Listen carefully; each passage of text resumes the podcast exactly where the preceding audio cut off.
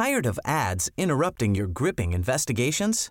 Good news. Ad-free listening is available on Amazon Music for all the music plus top podcasts included with your Prime membership.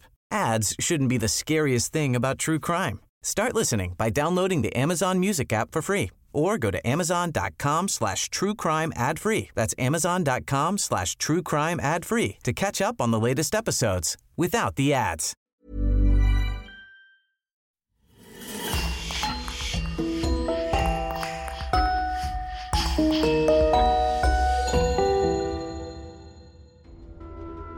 Bonjour et bienvenue à tous pour une nouvelle affaire criminelle. Vous aurez peut-être besoin de dormir avec les lumières allumées après avoir écouté les histoires de notre podcast. Mais si vous ne craignez pas de faire face à vos pires cauchemars, rendez-vous maintenant sur lecoinducrime.com pour découvrir des podcasts jamais publiés ici. Un grand merci à Christophe Vellens, Louise Prudhomme, Marc-Antoine Destoumas et une nouvelle venue, Maël Odico, qui sponsorise le podcast. Et on commence. Le 25 janvier 1959, un groupe de 10 étudiants de l'Institut Polytechnique de l'Oural, en URSS, prennent la route pour faire une expédition dans le nord de la Sibérie. Les premiers jours du voyage se passent sans encombre, malgré les rigueurs de l'hiver russe. Les randonneurs sont expérimentés, savent d'emblée où ils vont et sont habitués aux conditions extrêmes.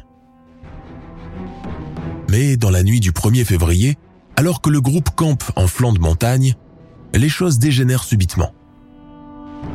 Commence alors une fuite désespérée dans la nuit, une fuite dont ils ne reviendront pas.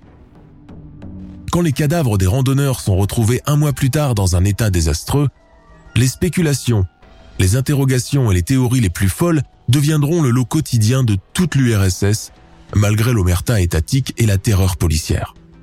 Une question demeure en suspens. Que s'est-il vraiment passé lors de cette funeste nuit? Je vous invite à découvrir ou redécouvrir avec moi la plus énigmatique des affaires criminelles russes de ces 60 dernières années.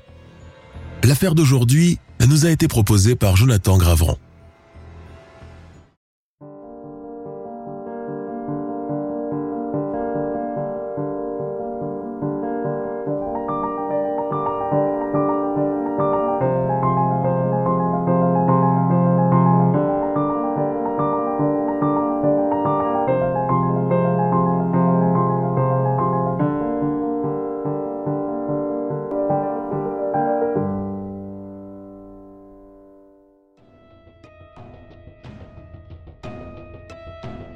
Avoir 20 ans dans l'URSS de la fin des années 50, c'est être conscient d'œuvrer, étudier, réussir pour le bien de la nation.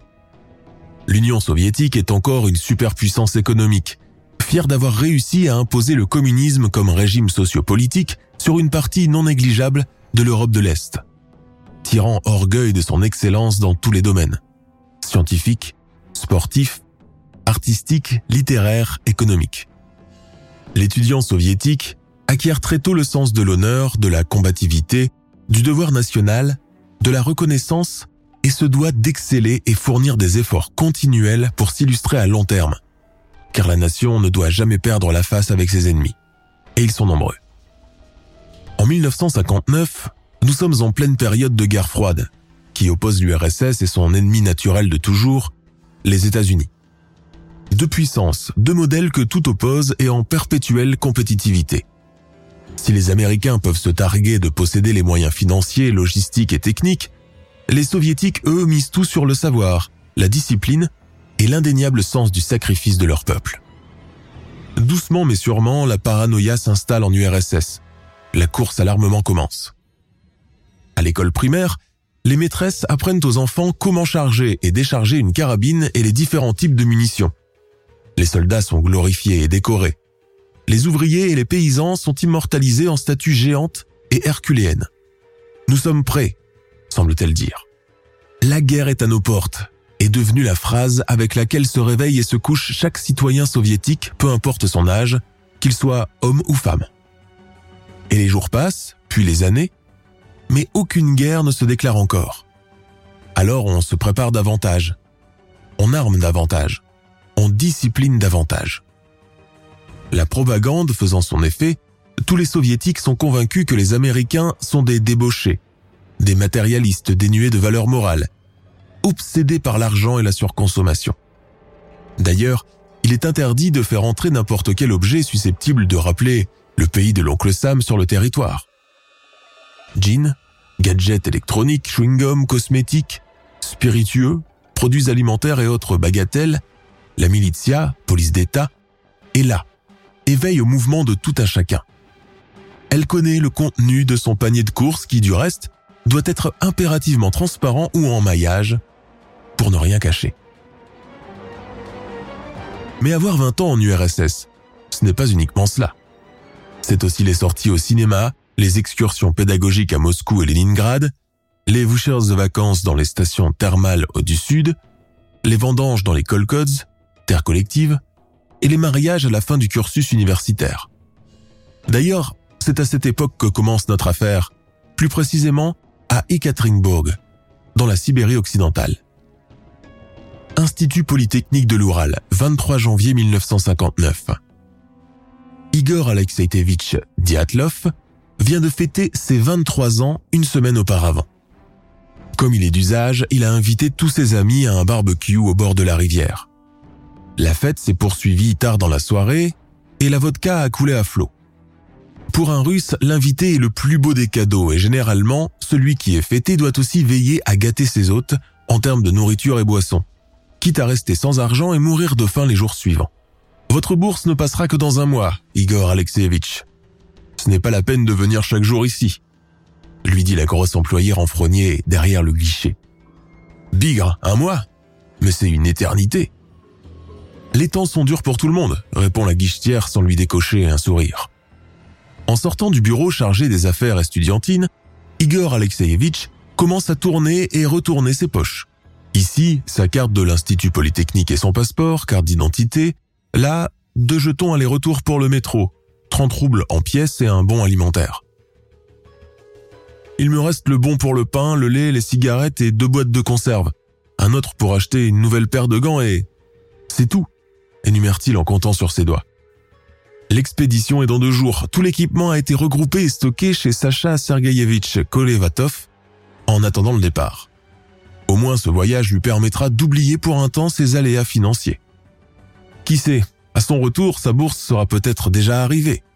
Rassuré par cette dernière pensée, Igor Alexeyevich se dirige vers le club sportif attenant à son école. Pratiquant le handball depuis des années, il n'a pas pu jouer lors de la dernière saison à cause des examens semestriels. Dans les vestiaires des garçons, l'odeur âcre de la sueur se mélange à celle de l'eau de Cologne, dont s'aspergent copieusement ceux qui viennent de sortir de la douche. Parmi les garçons, il y a Yuri Doroshenko, Yuri Yudin et Kolia Thibault Brignol. Eux aussi sont du voyage et dès qu'ils aperçoivent Igor Alexeyevich, le bombardent de questions. Tu es sûr qu'il ne manque rien? On fera l'inventaire ce soir. Il faudra emporter des vêtements supplémentaires. C'est déjà fait pâté d'esturgeon, thé, sucre, cacha, blé concassé, lait en poudre, concombre mariné, vodka, lard, barre chocolatée, beurre, pansement, bande de gaz. Les filles s'occuperont de la pharmacie. On aura épuisé tous les bons réunis. En sortant du club, les garçons se renseignent sur les prévisions météorologiques de l'endroit où ils vont. Les températures tomberont jusqu'à moins 45 degrés Celsius. Ça y est, l'hiver est bien installé cette fois-ci. Et dire que les douces températures du mois de décembre, moins de 8 degrés Celsius, promettaient de s'éterniser, au point que beaucoup ont jugé bon de ne pas sortir leur grosse touloupe cette année. Puis janvier est arrivé et le thermomètre a dégringolé de lui-même. Aujourd'hui, il fait déjà moins 20. Dans le métro, les garçons sont rejoints par Mila et Zina, les deux filles qui les accompagnent dans l'expédition, et elles aussi étudiantes à l'Institut Polytechnique.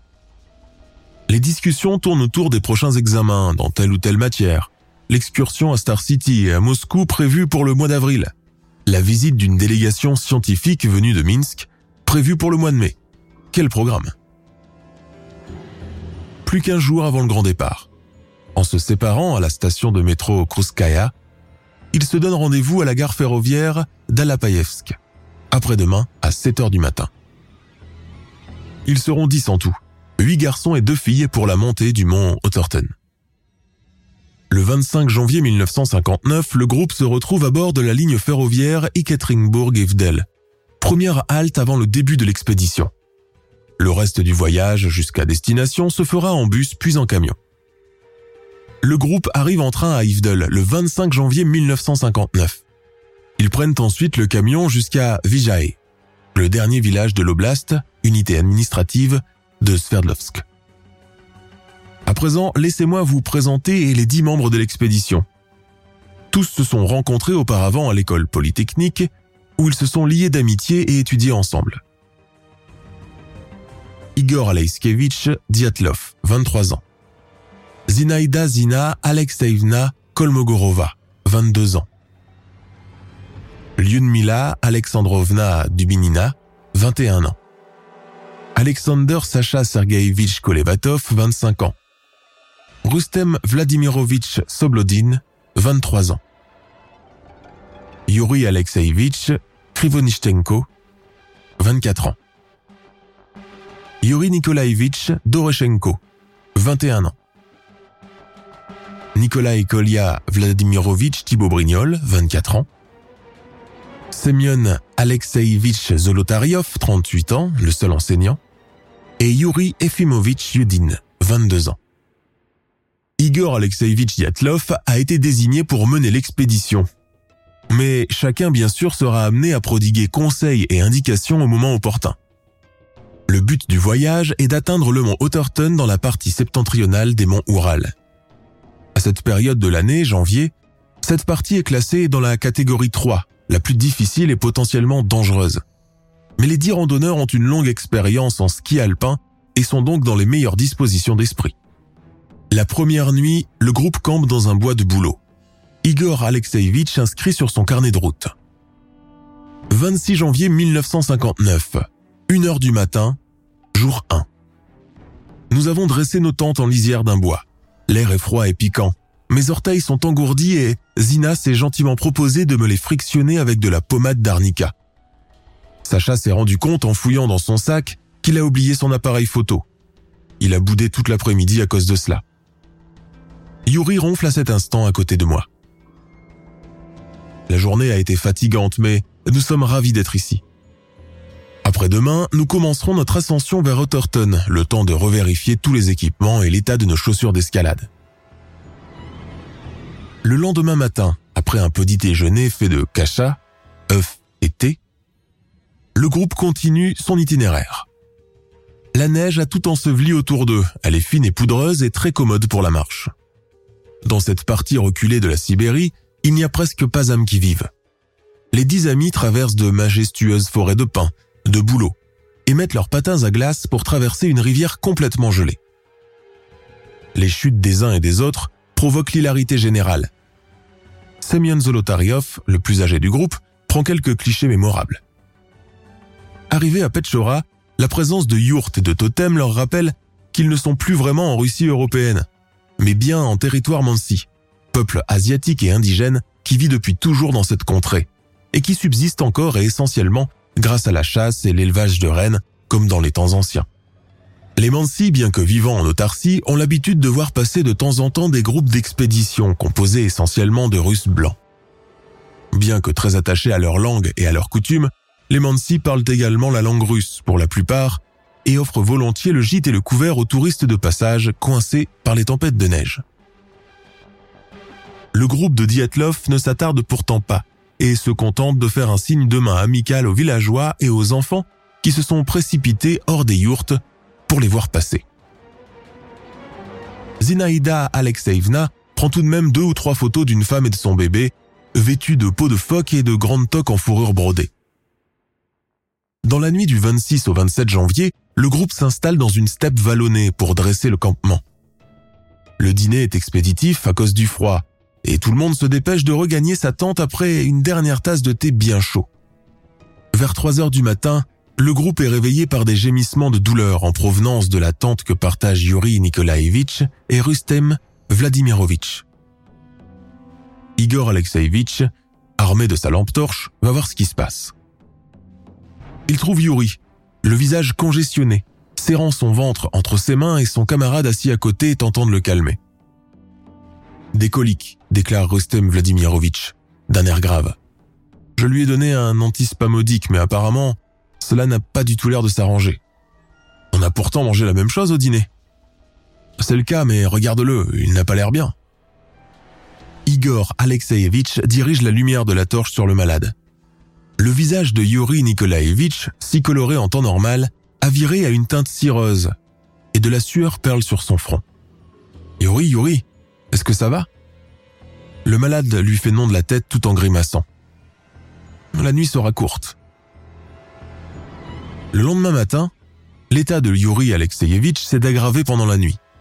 Il est acheminé d'urgence vers Sverdlovsk pour rentrer à Ekaterinbourg, incapable de poursuivre l'aventure.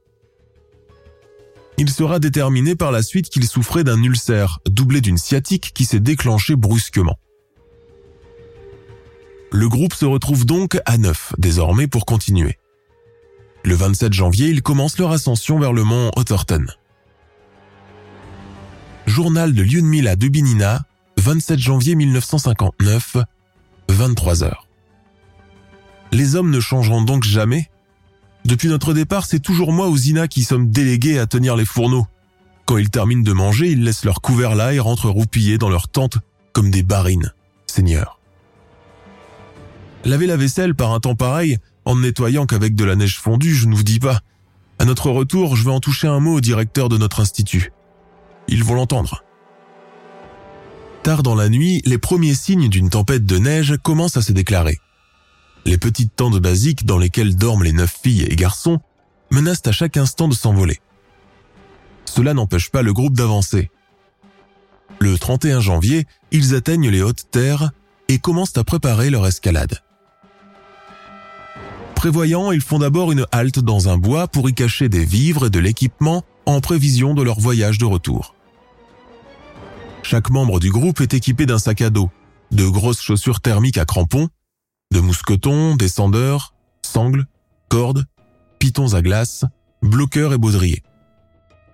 Le niveau d'oxygène commence à baisser et la fatigue pour certains commence aussi à se faire ressentir. Ils dorment sur place cette nuit encore. Le 1er février, le groupe commence la montée du mont, comme ne manque pas de mentionner Igor Alexeyevitch dans son carnet de route. Il prévoit de camper la nuit sur le flanc est. Bien que forts de plusieurs années d'expérience en matière d'alpinisme, ils sont rapidement freinés par les conditions météorologiques qui deviennent de plus en plus difficiles. La visibilité commence à s'amoindrir et, comme tant redouté, le blizzard finit aussi par se manifester, menaçant dangereusement l'équilibre de tout un chacun. À cet instant, les neuf amis ne savent pas qu'ils sont sur le mauvais chemin et qu'ils se sont complètement égarés. Guidés initialement par une boussole, ils se sont perdus en cours de route en prenant la direction de l'ouest vers Kolat Siakil, la montagne morte, sommet sacré du peuple Mansi. Sacha Sergeyevitch est le premier à se rendre compte de leur erreur. Une petite réunion est rapidement établie pour décider d'une stratégie, au terme de laquelle Igor Alexeyevitch déclare ⁇ Écoutez-moi bien tout le monde, cela ne sert à rien de s'énerver, nous nous sommes perdus, c'est un fait. Donc ce que je propose, c'est que nous nous arrêtions ici pour la nuit, qu'on dresse nos tentes et nous reprendrons la route demain dès les premières lueurs du jour. Dans la soirée du 2 février, à 10 km d'Otterton, ils installent leur campement comme convenu et le lendemain, vers 5 heures du matin, le groupe rebrousse chemin pour prendre cette fois-ci le bon itinéraire. Ce qu'ils pensent être le bon itinéraire. La nuit tombant très tôt en Sibérie, à 16 heures, il fait déjà nuit noire. Fatigués, freinés par l'obscurité et par le blizzard, les neuf étudiants n'ont qu'une hâte. Retrouver leur sac de couchage. Mais, tard dans la nuit. Réveillez-vous, tout le monde, debout Sortez de vos tentes, vite, vite, il faut partir d'ici. Réveillez ceux qui dorment encore, il faut débarrasser le plancher plus vite que ça. Des cris de terreur, des bruits de pas précipités dans la neige, pas le temps d'attendre ceux qui traînent. L'instinct de survie prévaut à ces moments-là. Quelqu'un aurait vu Lyudmila? Zina? Igor? Où es-tu passé? Je ne vois absolument rien. Où vont-ils comme ça, à moitié nus dans le froid par moins 40 degrés, sans chaussures, sans manteau, sans bonnet? Quelle mouche a bien pu piquer Igor Alexeyevitch et son groupe? Qu'ont-ils vu de si terrible pour quitter aussi précipitamment le camp? Bureau du chargé de la jeunesse et des sports de l'Oural, 14 février 1959. Le télégramme d'Igor Alexeïvitch est arrivé? Non, toujours rien, Sergei Alexandrovitch. Eh bien, c'est tout à fait normal. Encore deux, trois jours, il finira bien par arriver. Sûrement, Sergei Alexandrovitch. Soyez gentil, Kira Vladimirovna. Apportez-moi le journal de ce matin et une tasse de thé. Si quelqu'un me demande, je serai dans mon bureau. Sergei Alexandrovitch Nikitin, ancien professeur de handball reconverti en chargé des affaires sportives depuis sa nomination en grande pompe par le gouverneur de l'oblast de Sverdlovsk en personne, prend très au sérieux ses fonctions. Ayant eu Igor Alexeyevitch, Yuri Alexeyevitch, Sacha Sergeyevitch et Rustem Vladimirovitch comme élèves au collège, il s'est beaucoup investi pour leur apprendre tout ce qu'il savait. Quand il a appris que le groupe d'étudiants partait en expédition dans le nord de l'Oural, il a pressé Igor Alexeyevitch de lui faire parvenir des photos et un télégramme dès qu'il serait de retour à Vijay. Le retard des nouvelles ne suscite pour l'instant pas beaucoup d'inquiétude. La logistique quasi inexistante dans cette partie reculée de la région empêche la fluidité de l'information. D'ailleurs, même les gazettes en provenance de Moscou arrivent toujours avec une semaine ou dix jours de retard, ce qui fait que les habitants d'Ekaterinbourg lisent toujours les nouvelles en décalage par rapport à ceux de la capitale. 3, 4, 5 jours, une semaine passe et toujours pas de nouvelles d'Igor Alexeyevitch et de ses amis, dont le retour à Vijay était pourtant prévu pour le 12 février. Les parents ainsi que leurs proches commencent à s'inquiéter de ce silence prolongé. Ont-ils eu un accident? Sergei Nikitin tente de calmer le jeu. Rassure comme il peut les mamans et les grands-mères qui d'ores et déjà ont commencé à défiler dans son bureau. Le 20 février arrive et toujours pas de nouvelles du groupe parti le 25 janvier dernier. Les familles des randonneurs au paroxysme de l'inquiétude implorent le directeur de l'Institut Polytechnique d'envoyer une équipe de secours afin de vérifier ce qui se passe sur place. C'est que ce n'est pas une mince affaire d'envoyer des équipes de secours en Union soviétique. Et sans l'approbation du gouverneur de l'oblast, impossible de décider quoi que ce soit. La paperasse est volumineuse, le temps d'attente important, la signature du responsable rarement garantie, mais le temps presse et des vies humaines sont en jeu. Je n'ai pas de main courante, je regrette Tatiana Diatlova, dit le directeur de l'école à la mère d'Igor. Nous finirons par trouver une solution. Donnez-nous juste du temps. Finalement, c'est un groupe de militaires qui est envoyé en hélicoptère sur place le 24 février 1959. Ne sachant par où commencer leurs recherches, les soldats sous la direction de Vladimir Korotaev et Lev Ivanov se fractionnent en groupe de deux et partent à l'aveuglette avec de la neige jusqu'à la ceinture. Le premier jour d'investigation ne donne rien. Mais le 26 février, le camp est retrouvé à Kolatsiakil, entièrement abandonné de ses occupants. Les militaires retrouvent les journaux de bord et les appareils photos des neuf étudiants et comptent les utiliser pour pouvoir retracer leur itinéraire. 50 km plus au nord, il tombe cette fois-ci sur une tente désertée de ses occupants elle aussi. Elle est dans un piteux état et a été découpée de l'intérieur, probablement avec un couteau. La découpe a probablement été faite en hâte, avec un couteau de poche, du moins, c'est ce que les traces dans le tissu laissent supposer. Dans la nuit, l'équipe de secours retrouve aussi tout l'équipement d'escalade intact et dans son intégralité, ainsi que des chaussures des membres du groupe. Des empreintes de pas les mènent jusqu'à un bois situé de l'autre côté du mont Colat où, sous un grand pin, l'équipe secouriste tombe encore sur les restes d'un feu de camp. Et là plus loin, deux corps. Il s'agit de deux hommes. Les militaires s'approchent pour s'assurer qu'ils sont bien morts. Ils le sont. Les cadavres sont identifiés comme étant ceux de Yuri Alexeevitch Krivonichenko et Yuri Nikolaevitch Doroshenko. La neige et le froid les ont gardés presque intacts. Mais leur corps, presque dénudé, suscite rapidement l'étonnement. Que faisait-il dehors par moins 40 degrés pieds nus, sans chaussures ni chaussettes, et portant uniquement leurs caleçons?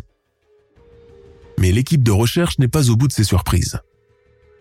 Entre l'arbre et le camp abandonné initialement, les militaires découvrent encore deux autres cadavres, identifiés comme étant ceux d'Igor Alexeyevitch Diatlov Zinaïda Alexeïvna Kolmogorova. Eux aussi sont chichement vêtus. Igor Alexeyevich porte des chaussettes et un maillot de corps et Zina a une culotte et un soutien-gorge. Les militaires concluent qu'ils cherchaient sûrement à escalader le pain.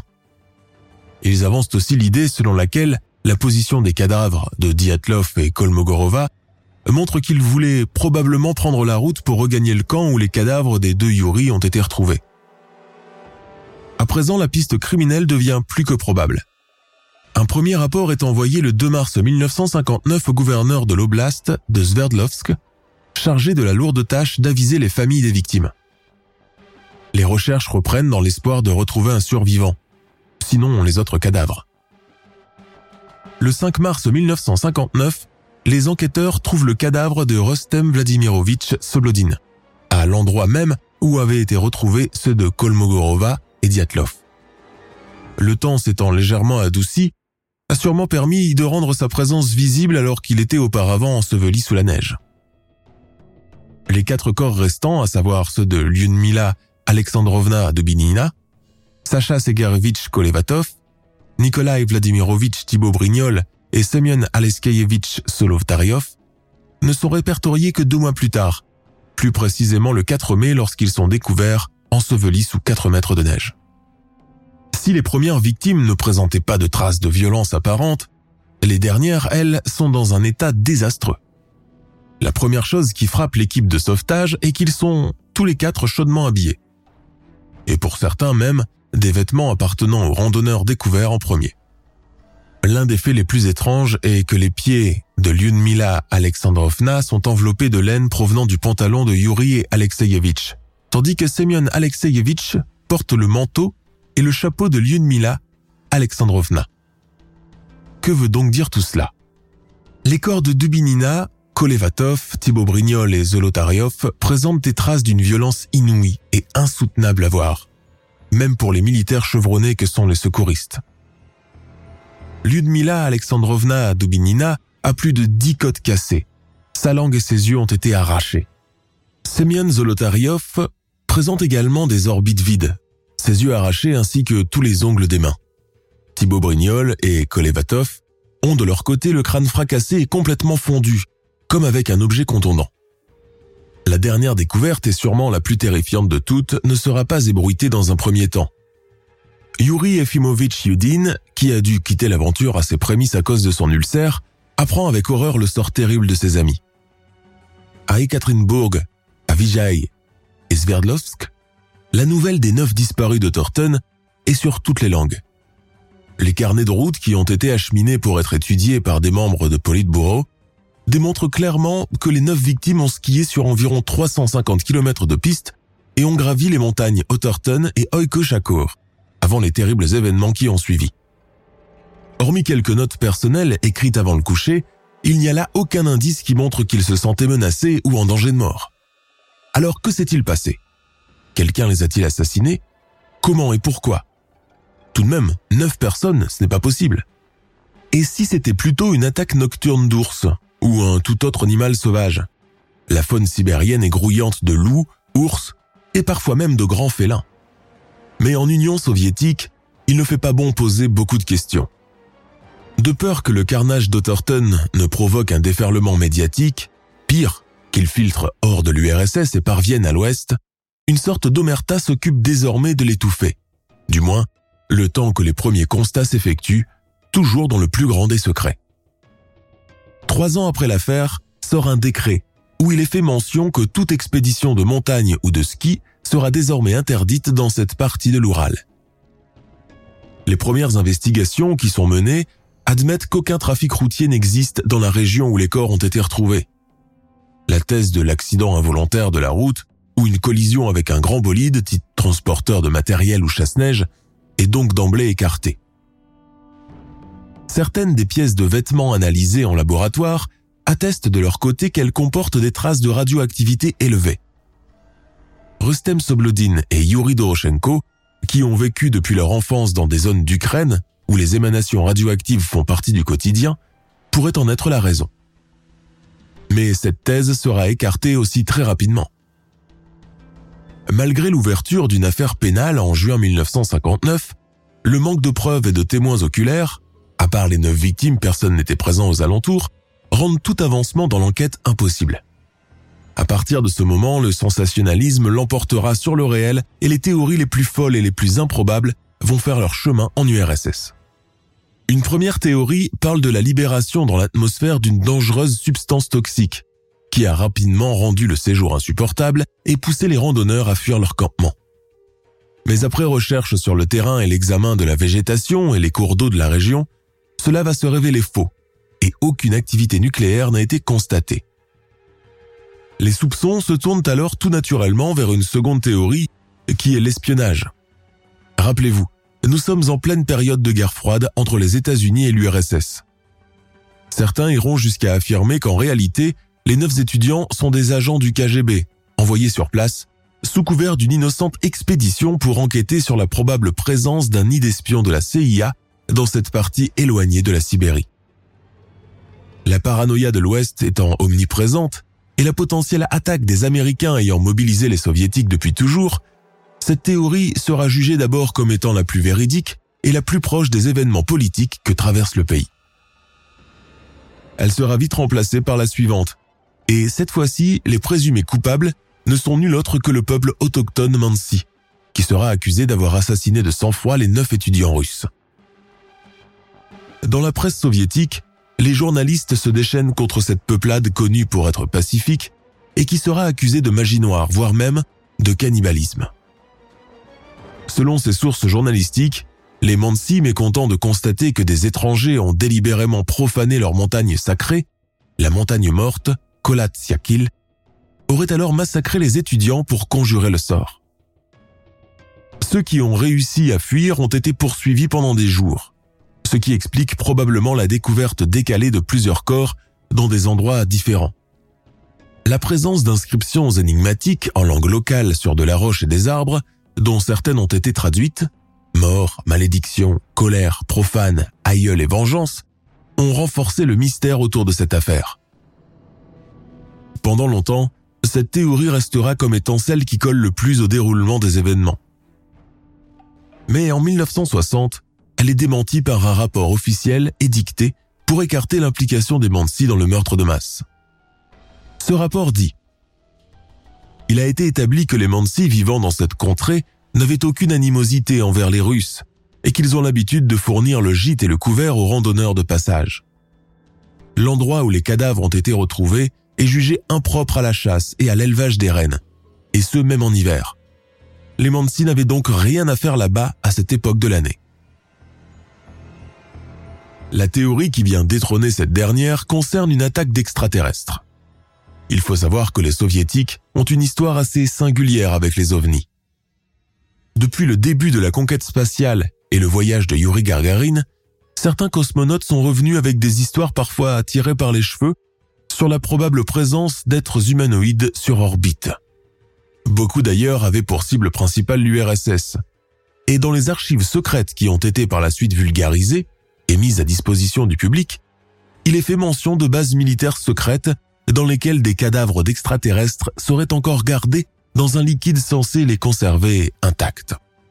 Au moment de la disparition du groupe dans les monts enneigés du nord de l'Oural, des météorologues et des astronomes auraient en effet observé d'étranges boules lumineuses dans le ciel de Moscou, Tver, Nikolaïev en Ukraine et à Minsk, dans l'actuelle Biélorussie. OVNI ou essai militaire en pleine guerre froide. Une rencontre du troisième type donc en plein blizzard sibérien. Des spécialistes qui se sont penchés sur la question assurent d'ailleurs qu'il faut une force non humaine pour parvenir à arracher les yeux et la langue d'un individu encore vivant. Et qu'un être humain, même doté d'une force surnaturelle, serait tout bonnement incapable de réaliser la chose à main nue. Or, les lésions laissées sur le visage des victimes montrent bien que l'opération a été réalisée manuellement et sans l'aide d'un objet coupant. En tout, 75 théories vont se succéder pour ce qui est désormais nommé l'affaire du col Diatlov, chacun allant de ses spéculations et ses conclusions. Les faits restent ainsi jusqu'en 1968, où des commis, une autre peuplade autochtone vivant dans la partie sud de l'Oural, vont commencer à évoquer la présence d'un homme sauvage des montagnes, le Yéti russe, l'Almasti. Il est décrit comme un grand primate humanoïde, mesurant environ 3 mètres de hauteur, au poil blanc et la vigueur impressionnante. Ils vivraient dans les grottes de l'Oural et sortiraient la nuit pour chasser. Les neuf étudiants ont-ils croisé le chemin du redoutable monstre lors de leur périple ou au contraire, ont-ils été répertoriés par cet être alors qu'ils marchaient vers la montagne? La thèse la plus probable est que le monstre les aurait attaqués dans leur sommeil, tard dans la nuit, guidés par son odorat. Ceux dont les cadavres sont restés intacts auraient réussi à fuir, mais désorientés dans la nuit, ils ont fini par mourir de froid sur place. Ceux dont le corps comporte des traces de violence impressionnantes seraient, eux, tombés entre les mains du monstre qui s'est occupé du carnage, à savoir les yeux arrachés, les côtes cassées et les crânes fondus. Des médiums, des radiesthésistes, des chamans et des voyants de tout poil vont se succéder sur le lieu de l'accident, sous la surveillance étroite des militaires qui ne les lâchent pas d'une semelle. Parmi ces charlatans, l'un d'eux déclare que la nuit du massacre, le groupe a été pris d'une brusque folie collective, une sorte d'état hystérique qui a fait que même les températures glaciales n'avaient plus aucun effet sur eux. Cela explique pourquoi beaucoup ont été retrouvés à moitié nus dans la glace.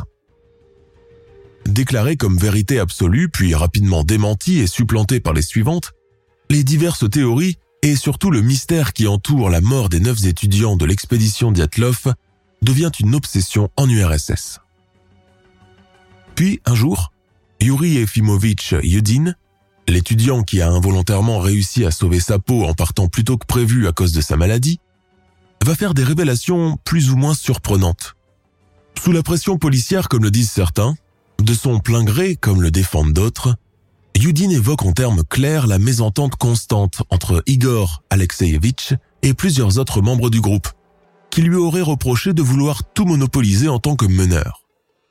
Yudin parle même d'une prétendue bagarre qui serait survenue entre Sacha Segarevich et Nuri Nikolaevich pour parvenir à avoir les faveurs de Lyudmila Alexandrovna.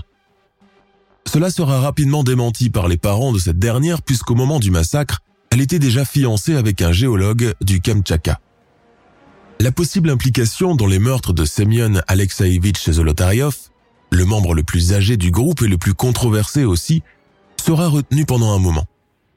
Beaucoup de témoins, notamment d'anciennes étudiantes de Zolotaryov, ainsi qu'une ancienne petite amie, évoquent un individu sociopathe, jaloux et potentiellement dangereux. Il se serait vengé d'une offense en assassinant ses coéquipiers, voire se serait fait aider par Igor Alexeevich en personne avant de se donner la mort par la suite. Nul doute que cette théorie déclenche le scandale escompté, à commencer par l'actuelle veuve de Zolotaryov, Maria Petrovna, elle-même professeure vacataire à l'Institut Polytechnique, qui réfute toute idée de violence émanant de son défunt mari. Les parents d'Igor Alexeyevich démentent aussi énergiquement l'idée selon laquelle leur fils aurait établi un pacte criminel avec l'un de ses professeurs pour assassiner ses amis. Une animosité au sein du groupe a-t-elle vraiment eu lieu? Les journaux qui ont récupéré les journaux intimes et carnets de bord des membres du groupe vont le démentir. Alexeyevna, comme en attestent ces extraits du journal de Zinaïda Kolmogorova, connu pour son sarcasme et ses blagues. Rédigé la veille de l'incident, le ton taquin employé prouve qu'une bonne entente régnait entre les neuf amis. Devinette. Peut-on réchauffer neuf skieurs avec une seule couverture? Ou encore, sport. L'équipe d'experts en radio, Doroshenko et Kolmogorova, a établi un nouveau record du monde d'assemblage de réchaud. Ce record est d'une heure, deux minutes et 27 secondes et ainsi de suite, autant d'anecdotes qui démontrent bien qu'aucune animosité n'avait lieu d'être. La dernière et sûrement plus concrète théorie concerne un phénomène météorologique présent dans la partie nord de la Sibérie ainsi que dans certains pays scandinaves. Ce phénomène s'appelle le vent katabatique et aurait provoqué la mort d'une équipe de skieurs suédois à la fin des années 70, presque dans les mêmes circonstances que l'expédition Diatlov. Leurs cadavres n'ont d'ailleurs été répertoriés que plusieurs mois plus tard, éparpillés en montagne. Et les familles des victimes dans tout cela? Ont-elles pu avoir accès aux documents, aux avis des experts, aux mises à jour? Et se sont-elles seulement contentées des versions qu'on a bien voulu leur donner? Eh bien, laissez-moi vous dire que dès le début, les parents et les proches des étudiants décédés se sont vus refuser l'accès aux résultats de l'enquête. Secret professionnel, secret d'État, refus complet de collaboration de la part des autorités? En URSS, l'accès à l'information étant limité, contrôlé et donné au compte-goutte ou tout simplement étouffé quand cela devient trop dérangeant, tous sont restés sans avoir une idée claire des circonstances des recherches. Ils ont seulement réussi à récupérer les corps de leurs défunts pour les enterrer. Au début des années 80, tous les documents relatifs à la tragédie se trouvaient encore sous clé dans les archives d'État de la région de Sverdlovsk. Après la chute du mur de Berlin et l'effondrement de l'Union soviétique, plusieurs archives soviétiques classées top secrètes ont pu être découvertes et partagées avec le grand public. Ce n'est qu'entre 2018 et 2019 qu'une enquête a été réouverte sous la direction d'Andrei Kuryakov, chef adjoint du bureau du procureur général de la région de l'Oural, sur la demande de la sœur aînée d'Igor Aleskevich Diatlov.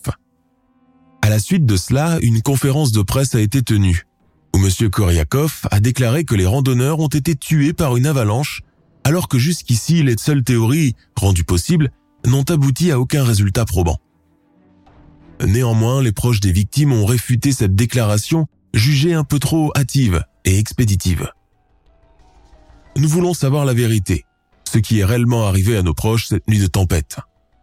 Mes parents sont décédés sans jamais savoir ce qui est réellement arrivé à leur fille. Les autorités soviétiques n'ont rien voulu leur dire, ou du moins leur montrer ne serait-ce qu'une parcelle du dossier qui contenait près de 500 pages. Dire que les nôtres ont été tués par une avalanche est beaucoup trop facile pour eux. Pourquoi nos responsables persistent encore à agir comme il y a 60 ans déclare aujourd'hui Ina Lermentova, sœur aînée de Zinaïda Kolmogorova. Réunis en tant que comité de soutien, les proches des victimes de l'expédition Diatlov ont engagé un avocat commun pour la réouverture de l'affaire en vertu du paragraphe A de l'article 105 de la Constitution juridique. Meurtre prémédité de deux personnes et plus. L'affaire est toujours en cours. Le mont Kolatsiakil, ou la montagne morte en langue mansi, a depuis été rebaptisé en russe Pereval Diatlova, en hommage aux neuf victimes de l'expédition Diatlov. Lev Ivanov, l'un des premiers militaires à s'être rendu sur les lieux avec l'équipe de secouristes, et qui a évoqué à l'époque la théorie de force accablante et irrésistible qui aurait causé la mort des neuf randonneurs, a dit par la suite à la télévision russe avoir amèrement regretté cette révélation sans fondement. À cette époque, seul le Politburo décidait de ce qu'il fallait évoquer publiquement ou pas. Nous étions téléguidés par nos supérieurs, le système, l'État, cette force invisible mais présente en permanence. Je vais bientôt mourir et je ne veux pas m'en aller avec cela sur la conscience, a déclaré Ivanov au journal RIA Novosti. Fin 2019, un vieux Mansi contemporain de l'affaire aurait confié au journaliste russe Anatoly Stepochkin que c'est son peuple l'unique responsable de la mort des neuf étudiants. Lorsque la justice a voulu l'écouter à son tour, l'homme se serait suicidé. Une théorie qui revient aussi dans le livre de Svetlana Os, auteur de Gover, The Mystery of the Dyatlov Pass, l'étrange disparition de l'expédition Dyatlov. Elle parle à son tour d'une attaque nocturne des Mansi, furieux de la présence d'étrangers sur leur lieu sacré, elle évoque d'ailleurs même une possible altercation entre eux et les étudiants qui aurait abouti à la tuerie de masse. L'affaire a beaucoup passionné dans le reste de l'Europe et aux États-Unis. Des livres, des reportages, des séries en ont été tirés. En 2013, le thriller The Dyatlov Pass Incident sort sur les grands écrans. En juillet 2020, la théorie de l'avalanche sera celle qui sera retenue par les Européens, prouvée par une équipe de chercheurs suisses et suédois qui ont mené une enquête parallèle à celle des soviétiques à l'époque et qui ont parlé de beaucoup de lacunes et de fausses pistes dans le dossier côté russe. Malgré les dernières preuves, l'énigme de l'expédition Diatlov reste entière, entourée de mystères et de secrets d'État. Qui croire dans cette affaire? Qui ne pas croire? Difficile de le dire. Un mémorial avec les photos des neuf étudiants a été érigé à l'endroit même où leurs corps ont été retrouvés. Il est devenu depuis un lieu de pèlerinage pour tous les skieurs alpins et les aventuriers de passage, avides de frissons.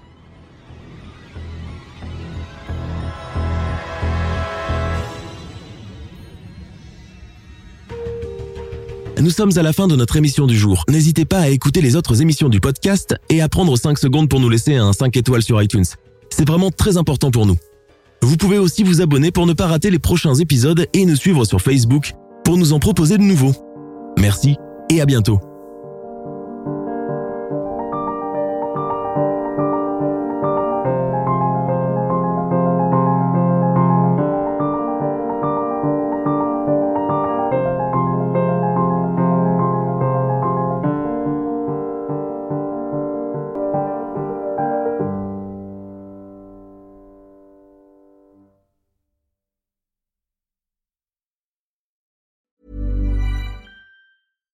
Tired of ads interrupting your gripping investigations? Good news. Ad-free listening is available on Amazon Music for all the music plus top podcasts included with your Prime membership. Ads shouldn't be the scariest thing about true crime. Start listening by downloading the Amazon Music app for free or go to amazon.com slash true crime ad free. That's amazon.com slash true crime ad free to catch up on the latest episodes without the ads. You know how to book flights and hotels. All you're missing is a tool to plan the travel experiences you'll have once you arrive. That's why you need Viator. Book guided tours, excursions, and more in one place. There are over 300,000 travel experiences to choose from, so you can find something for everyone. And Viator offers free cancellation and 24 7 customer support for worry free travel. Download the Viator app now and use code Viator10 for 10% off your first booking in the app. Find travel experiences for you. Do more with Viator.